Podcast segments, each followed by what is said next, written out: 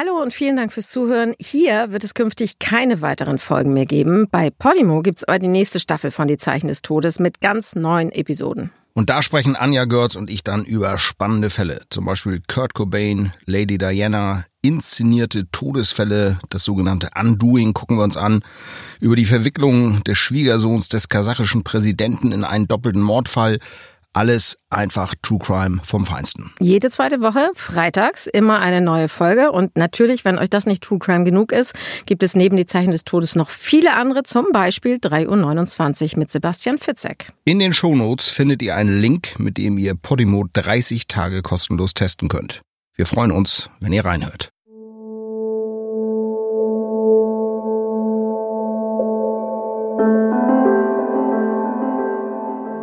Die Zeichen des Todes. Der einzig wahre True Crime Podcast mit Deutschlands bekanntestem Rechtsmediziner Michael Zokos.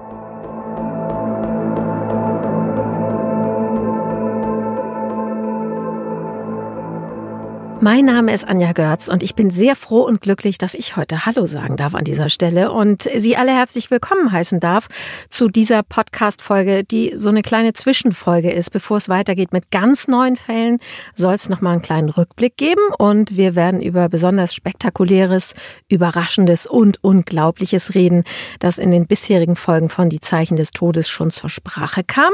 Und natürlich bin ich nicht allein. Rechtsmediziner Professor Michael Zockers hat uns einiges mitgebracht von seiner Arbeit im Sektionssaal.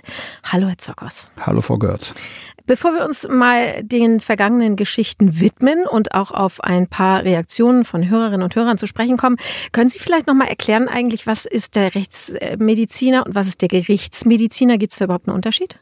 Ja, den gibt es. Gerichtsmediziner ist die antiquierte Bezeichnung, als meine Fachdisziplin noch enger mit der Gerichtsbarkeit verwoben war als zum Beispiel Gerichtsärzte auch von Polizeipräsidenten oder von der Polizei angestellt waren.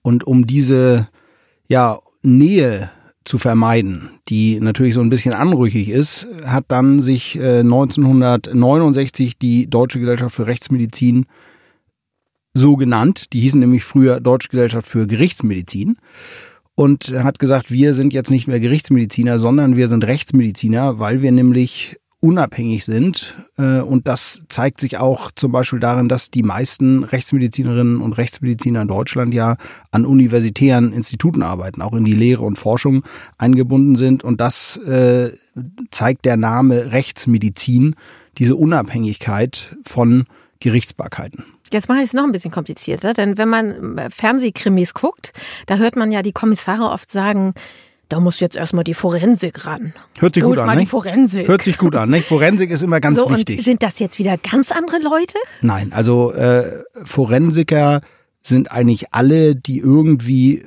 kriminelle Handlungen untersuchen. Das Ganze leitet sich ab von ähm, dem Forum Romanum, wo früher in Rom eben auch Gericht oder Recht gesprochen wurde, Gerichtsverhandlungen, Prozesse stattfanden. Und äh, Forensis äh, ist zum Marktplatz gehörig und dann hat irgendeiner gesagt, das sind die Forensiker. Aber das ist wirklich keine, weder eine geschützte Berufsbezeichnung noch eine Ausbildung. Forensiker sind Daktyloskopen, die Fingerabdrücke sammeln. Wir sind auch Forensiker, aber da würde ich schon dann bevorzugen forensische Pathologen. Soll noch mal einer sagen, man kann nichts lernen im Podcast. Ähm, kann ich das so zusammenfassen, dass ich sage, Rechtsmediziner klären, wenn jemand gestorben ist und nicht offensichtlich, woran er gestorben ist? Würde Ja. das Ihren Beruf treffend zusammenfassen? Ja, also gut, ist noch, noch ein bisschen weiter. Das ist jetzt die wirklich die ganz kurze Version.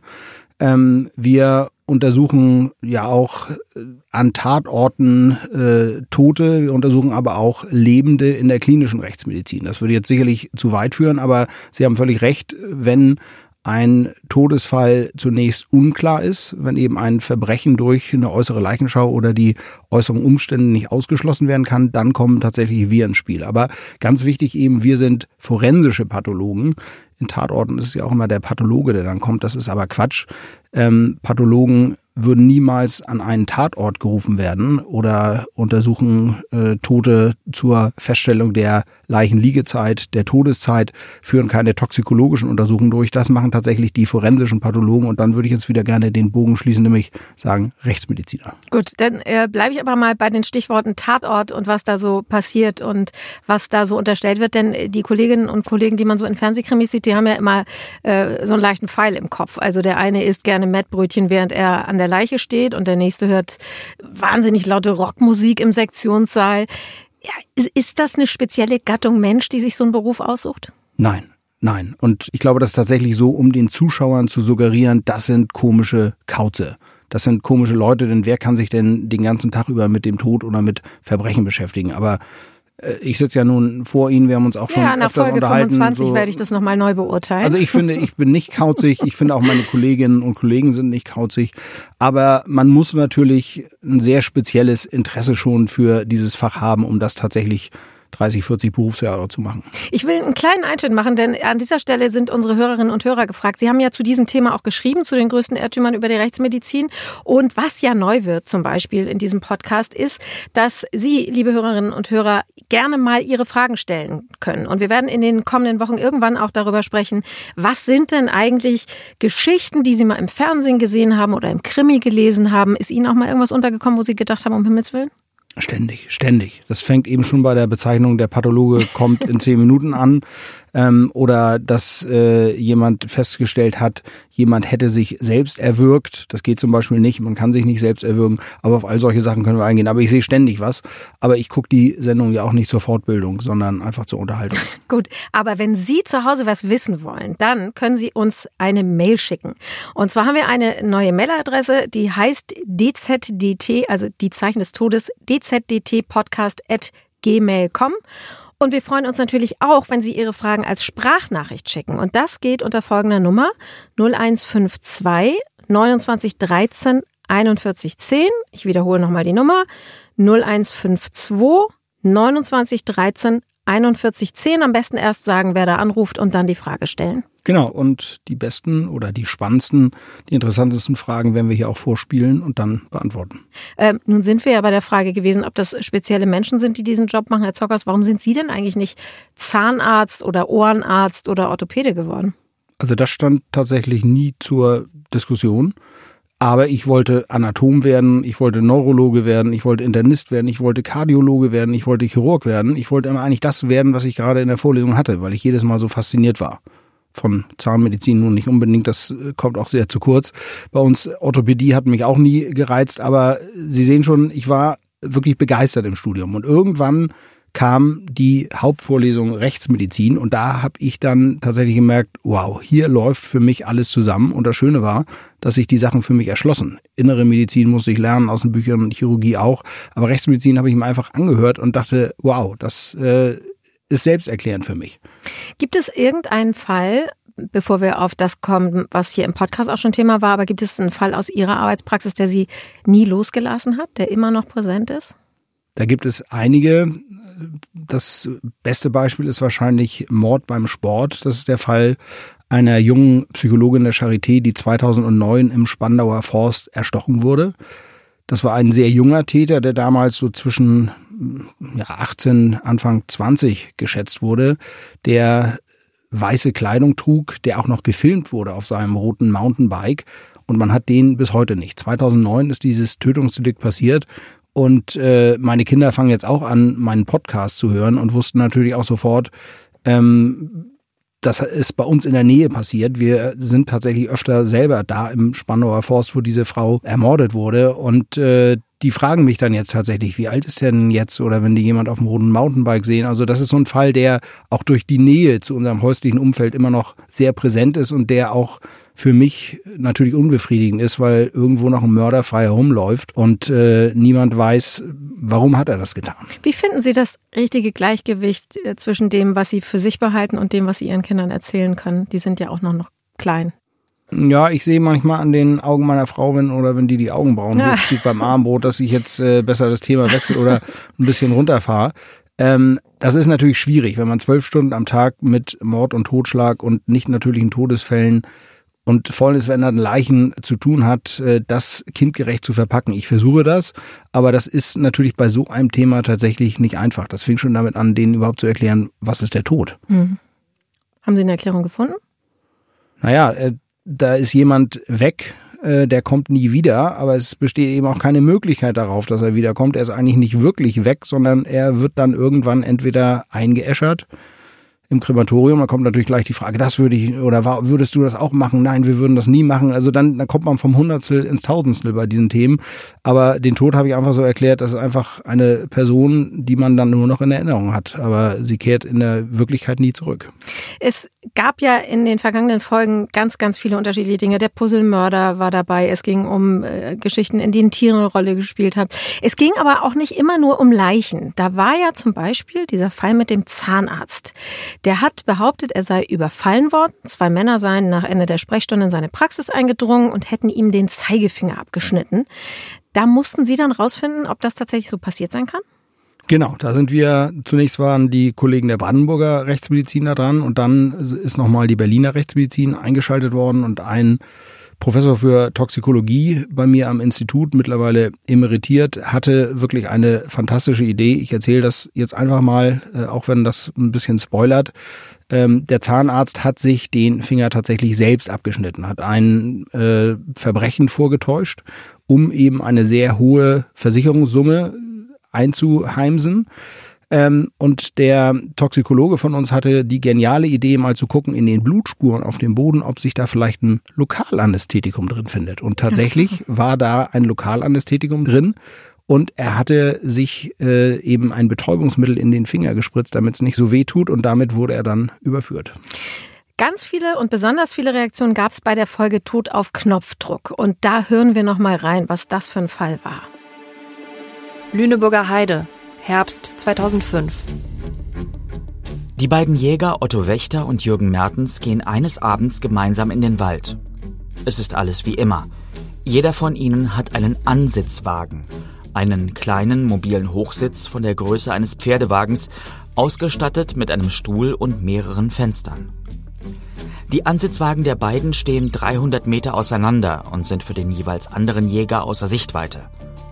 Der 78-jährige Otto Wächter und der 55-jährige Jürgen Mertens machen einen Treffpunkt aus, an dem sie sich am nächsten Morgen um 8 Uhr mit ihrer Jagdbeute wieder treffen wollen. Doch es sollte alles ganz anders kommen.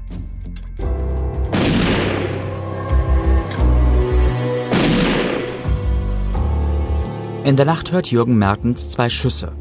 Am nächsten Morgen erscheint sein Jagdfreund Otto Wächter nicht am Treffpunkt. Als Jürgen Mertens daraufhin zum Ansitzwagen geht, sieht er ihn im Gras liegen. Tot. Als Polizei und Notarzt eintreffen, liegt Otto Wächter blutüberströmt neben seinem Ansitzwagen. Seine Bekleidung ist in Brusthöhe dunkel verfärbt. Es ist Blut. Otto Wächter erlag einer Schusswunde mitten in die Brust. Damit ist klar, dass die sterblichen Überreste des Jägers zur Rekonstruktion des Geschehens untersucht werden müssen. Ein Fall für den Rechtsmediziner Michael Zokos. So, das, was wir da jetzt gehört haben, war ein Fall aus dem Buch Dem Tod auf der Spur, eine Schusswunde in der Brust. Äh, wie wird so jemand zu Ihnen gebracht? Ist der noch angezogen? Wie groß ist die Wunde? Ist der in so einer Hülle, wie man sie im Fernsehen auch in Krimis sieht? Was kommt da zu Ihnen? Also im Idealfall ist die Verstorbene oder der, der Verstorbene tatsächlich noch angezogen. Aber es gibt natürlich auch immer die äh, Situation, dass noch Notarzt dran ist, die Kleidung aufschneidet, äh, Kleidung aufgerissen wird, ähm, einfach um noch zu versuchen, den Betreffenden zu retten. Aber im Idealfall ist tatsächlich alles dran äh, am Leichnam, wie es am Fundort äh, sich auch dargestellt hat. Äh, einfaches Beispiel, wenn jemand sich selbst erschießt, in die Brust schießt, dann ist es ganz häufig, dass die die Bekleidung hochschieben. Ich weiß nicht warum. Wahrscheinlich, weil die äh, unterbewusst denken, das hemmt vielleicht den Schussverlauf oder das, das äh, stoppt das so ein bisschen. Und da muss ich natürlich die Kleidung dann sehen. Da muss ich wissen, äh, ist die Kleidung auch durchschossen in korrespondierenden Bereichen. Dann ist der Leichnam tatsächlich in so einem Bodybag, in so einem weißen Plastiksack, wo dann auch alles, was mit am Leichenfundort, ob das leere Tablettenpackungen sind, ob das irgendwelche Gläser mit suspekten, äh, körnigen Antragungen, wenn es vielleicht um eine Vergiftung geht, äh, sind. Das sollte alles dabei sein und dann machen wir uns eben ein Bild von den, ja, von den Gesamtbefunden, eine Gesamtschau, wie wir es nennen. Zur Gesamtschau gehört natürlich auch, dass das Jäger sind. Man könnte sich jetzt einfach machen und sagen, okay, es war kein Suizid, das haben sie relativ schnell ausgeschlossen. Man wurde erschossen. Der Jagdkompagnon hat nachts zwei Schüsse gehört. Äh, festgestellt wurde auch, dass aus der Büchse des Toten gefeuert worden war. Dann muss man ja eigentlich nur noch den finden, der die Waffe gehalten hat, oder? Ja, im Idealfall ja. Gut, als Sie im Podcast über diesen Fall gesprochen haben, da gab es dann verschiedene Hörerinnen und Hörer, die sich gemeldet haben. Wir haben die Nachricht ein bisschen gekürzt und einsprechen lassen.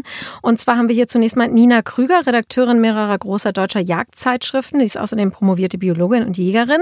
Und die ist nicht ganz damit einverstanden, dass Sie gesagt haben, Jagdunfälle und Alkohol gehen gern Hand in Hand.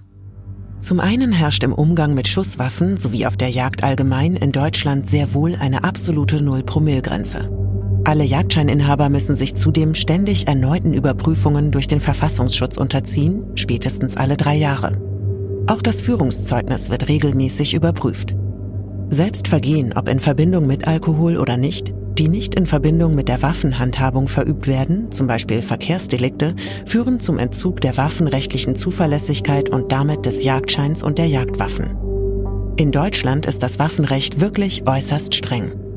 Zu guter Letzt ist der Alkoholkonsum während der Jagdausübung unter Jägern selbst hoch verpönt. Der überwiegende Teil der Jägerschaft nimmt ihre Verantwortung gegenüber dem Wild sowie gegenüber den Mitmenschen sehr ernst, sodass Alkoholkonsum schon allein deshalb während der Jagd nicht in Frage kommt. Was jedoch nach der Jagd konsumiert wird, ist wohl jedem selbst überlassen. Dass Unfälle, die mit Jagdwaffen geschehen, vermehrt unter Alkoholeinfluss geschehen, mag stimmen, sie sind jedoch im Vergleich zur Gesamtanzahl der Jäger in Deutschland sehr selten. Damit verhält es sich also wie mit Alkohol am Steuer. Es ist verboten, es gibt dazu eindeutige Gesetze und wer sich nicht daran hält, der gehört bestraft. Allein schon, weil er sich moralisch seinen Mitmenschen gegenüber fahrlässig verhält. Trotzdem käme niemand auf die Idee, den Autofahrer an sich als einen fahrlässigen Trunkenbold zu charakterisieren, nur weil es auch Autofahrer gibt, die betrunken Unfälle verursachen. So, sehr verkürzt zusammengefasst könnte man also sagen, don't Drink and Jag, so fasse ich es jetzt mal zusammen. Ähm, wie oft haben Sie denn überhaupt mit so Jagdunfällen, nenne ich es jetzt einfach mal übergeordnet, zu tun?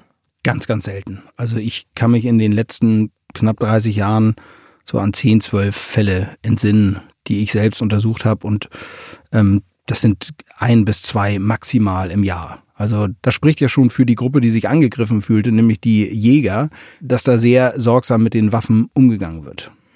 Und wie oft ist da Alkohol im Spiel, wenn Sie dann untersuchen?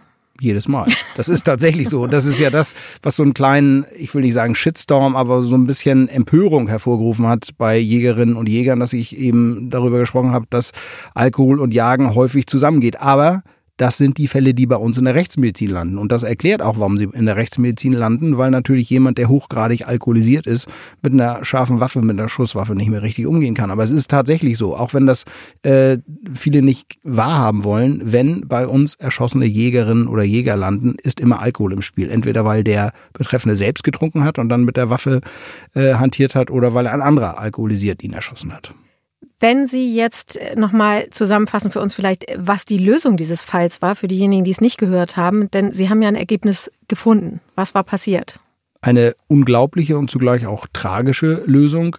Der Jäger hat auf seinem Ansitzwagen, das ist so, so ein Wagen, der im Wald steht, also wie so ein mobiler Hochsitz, äh, auf etwas geschossen. Und äh, um sich zu überzeugen, ob er getroffen hat, wahrscheinlich hat er angenommen, das war ein Wildschwein, hat er seine Waffe auf dem Sitz abgelegt, ist runtergestiegen und hat dann seine Waffe mit der Mündung zu sich herangezogen.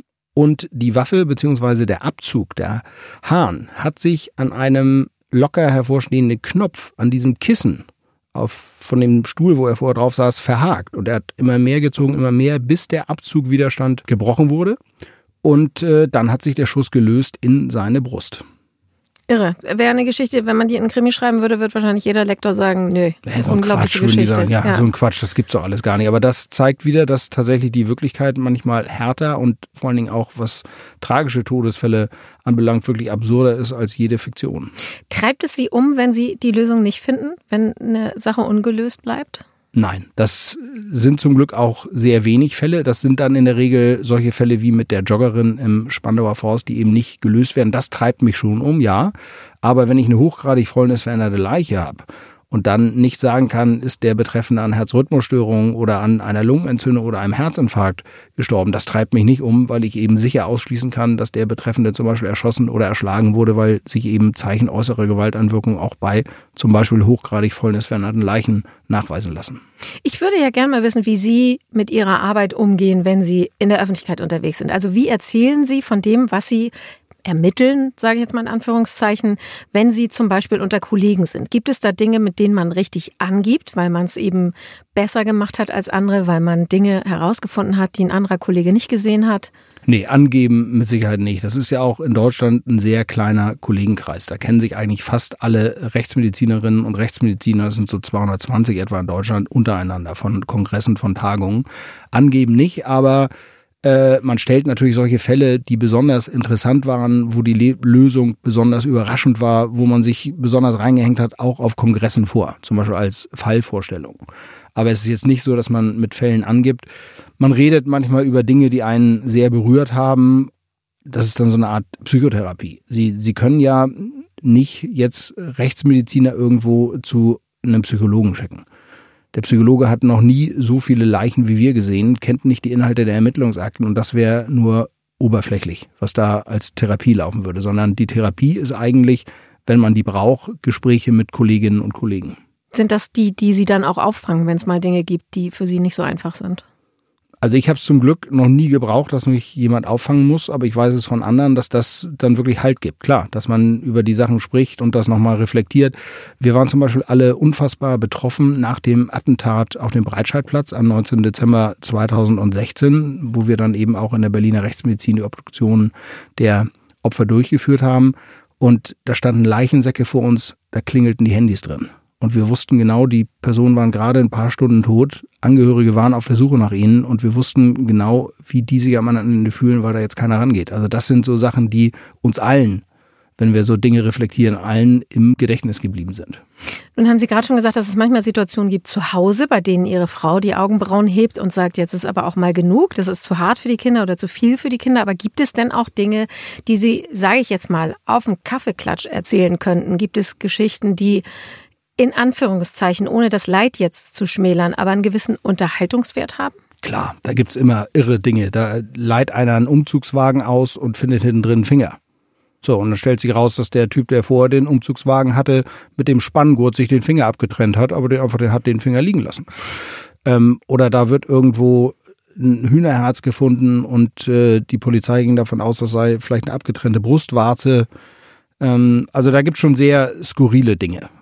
Oder auch so ein, so ein Wildschwein, äh, eine Wildschweingebärmutter, die in der Havel trieb, wo äh, die Leute dachten, das sei vielleicht ein menschlicher Darm äh, als Resultat einer Leichenzerstückelung. Also da gibt's schon sehr obskure und auch unterhaltsame Dinge.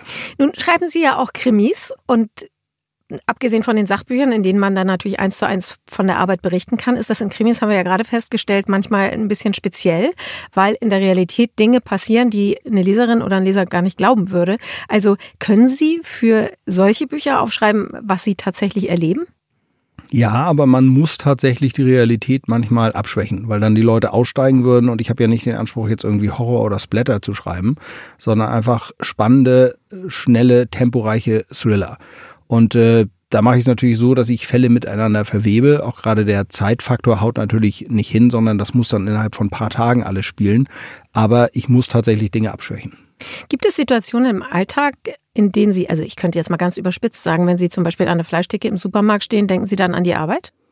Nö, das nur nicht. Ähm, obwohl doch, letztens habe ich dran gedacht, weil mich nämlich ein Jäger auf ein, äh, eine Story von mir bei Instagram angesprochen hat und gesagt hat, hat oder gefragt hat, wie kann es denn sein, dass das menschliche Fettgewebe so goldgelb ist?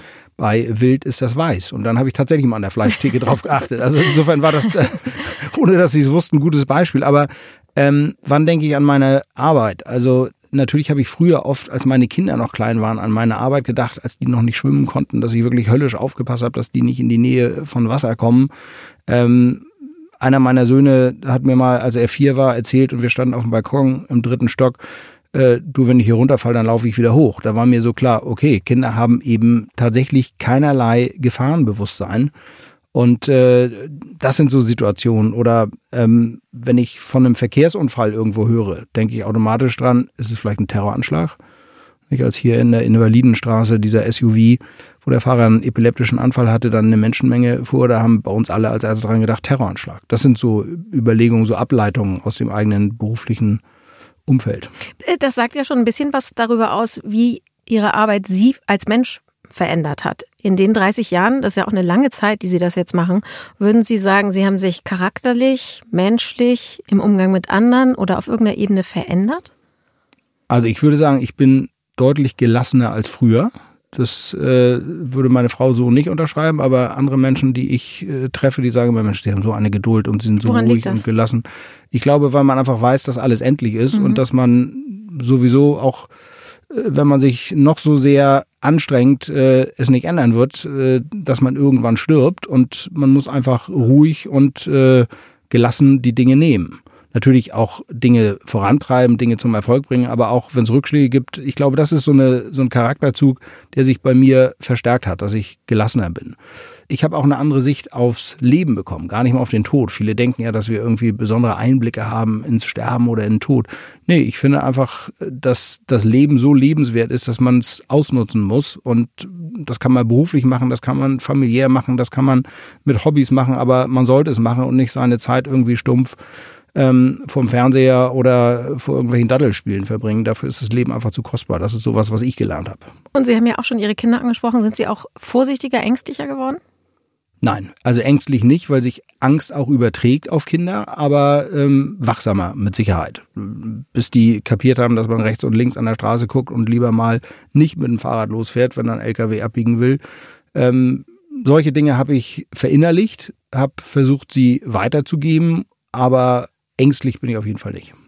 Nun haben wir schon gesagt, Sie schreiben Krimis, Sie schreiben Sachbücher über Ihre Arbeit, Sie sind im Fernsehen zu sehen. Jetzt setzen wir zwar diesen Podcast zusammen fort. Die nächsten Folgen haben wir schon geplant. Bis man die hören kann, kann man sich ja mit den Büchern zum Beispiel beschäftigen, dem Tod auf der Spur oder der Totenleser zum Beispiel. Kleine Vorschau, welchen Fall werden wir uns in den nächsten Sendungen auf jeden Fall vornehmen? Da werden wir uns einen Fall auf jeden Fall vornehmen aus dem Buch Die Zeichen des Todes. Und zwar heißt der Baden gegangen, also das ist der Kapiteltitel.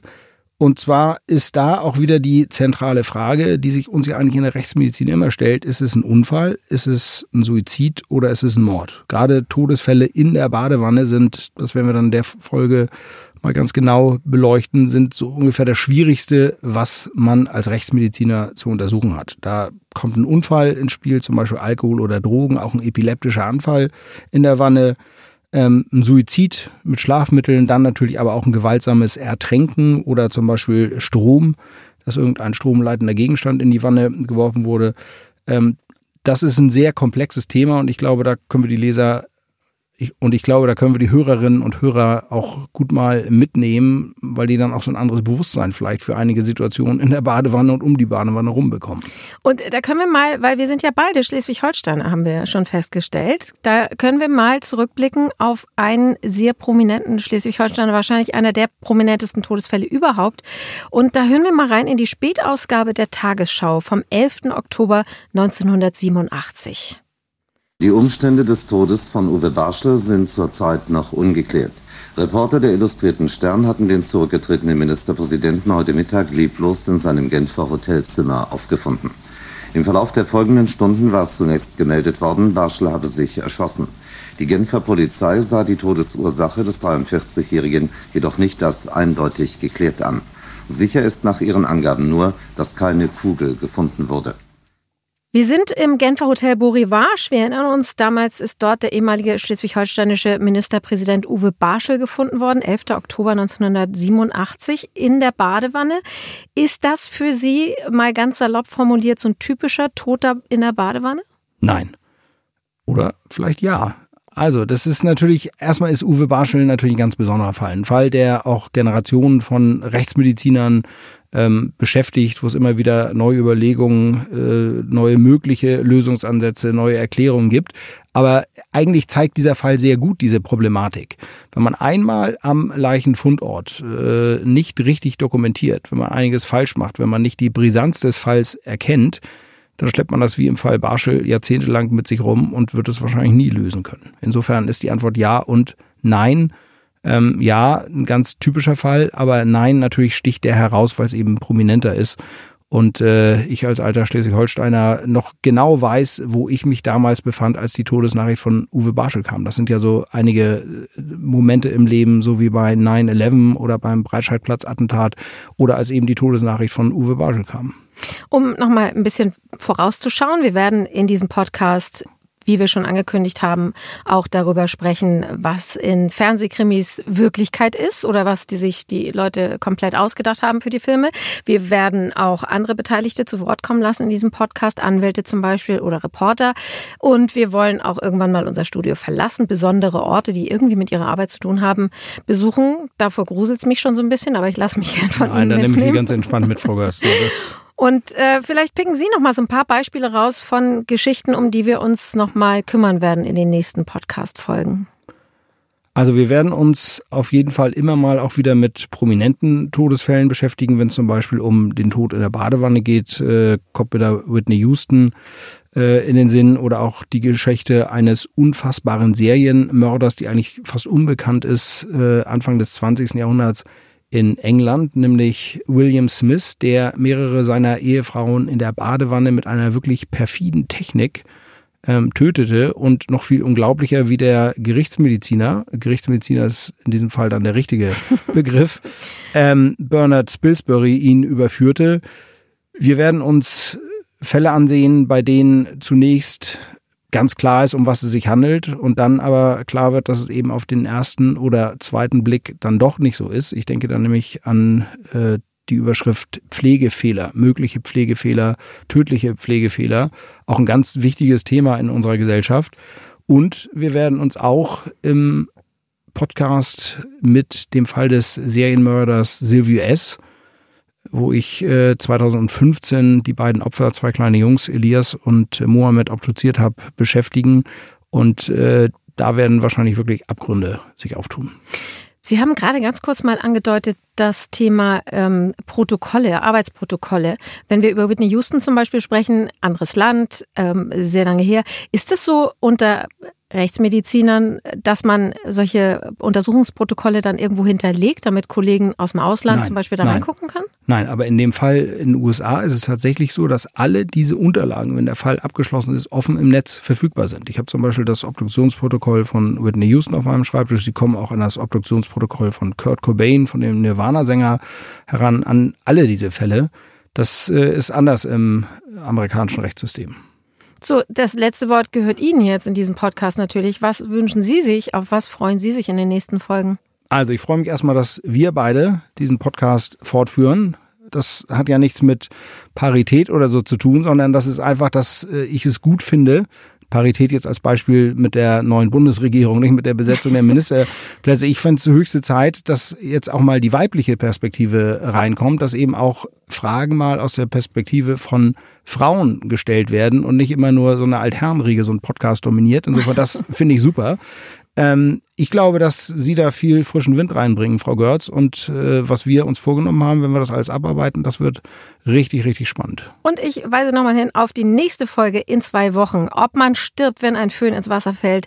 Was passiert, wenn man das Handy mit Kabel mit ins Schaumbad nimmt. All diese Dinge werden wir natürlich besprechen. Und die berühmten Fälle, die Rechtsmediziner Michael Zokos gerade angesprochen hat. Und heute haben Sie auch gelernt, was ein Rechtsmediziner ist. Vielen Dank, Herr Zokos. Vielen Dank, Frau Görz.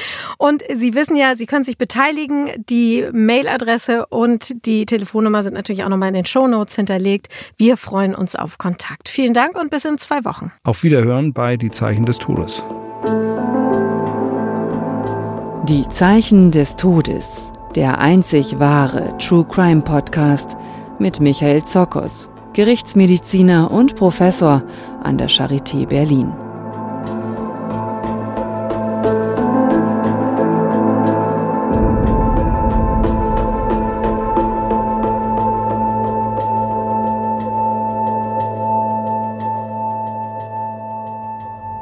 Die Zeichen des Todes hat ein neues Zuhause bei Podimo.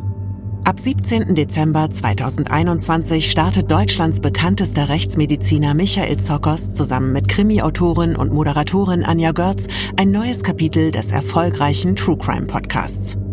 Problemfall Wasserleiche, tödliche Stürze oder gravierende Fehler in der Pflege? Die Antwort auf diese Fragen findet Michael Zokos im Sektionssaal und im Labor. Ab jetzt neu sogar alle zwei Wochen exklusiv bei Podimo. Mit 10.000 Hörbüchern und über 100 exklusiven Podcasts ist Podimo eine der führenden Plattformen für fesselnde Audio-Stories und das Zuhause von den besten True Crime Stories. Für zwischendurch, unterwegs und zum Einschlafen und Entspannen. Die neue Staffel von Die Zeichen des Todes, der True Crime Podcast mit Michael Zokos, kannst du jetzt exklusiv bei Podimo hören. Alle Infos dazu in den Shownotizen und auf podimo.de slash Zokos.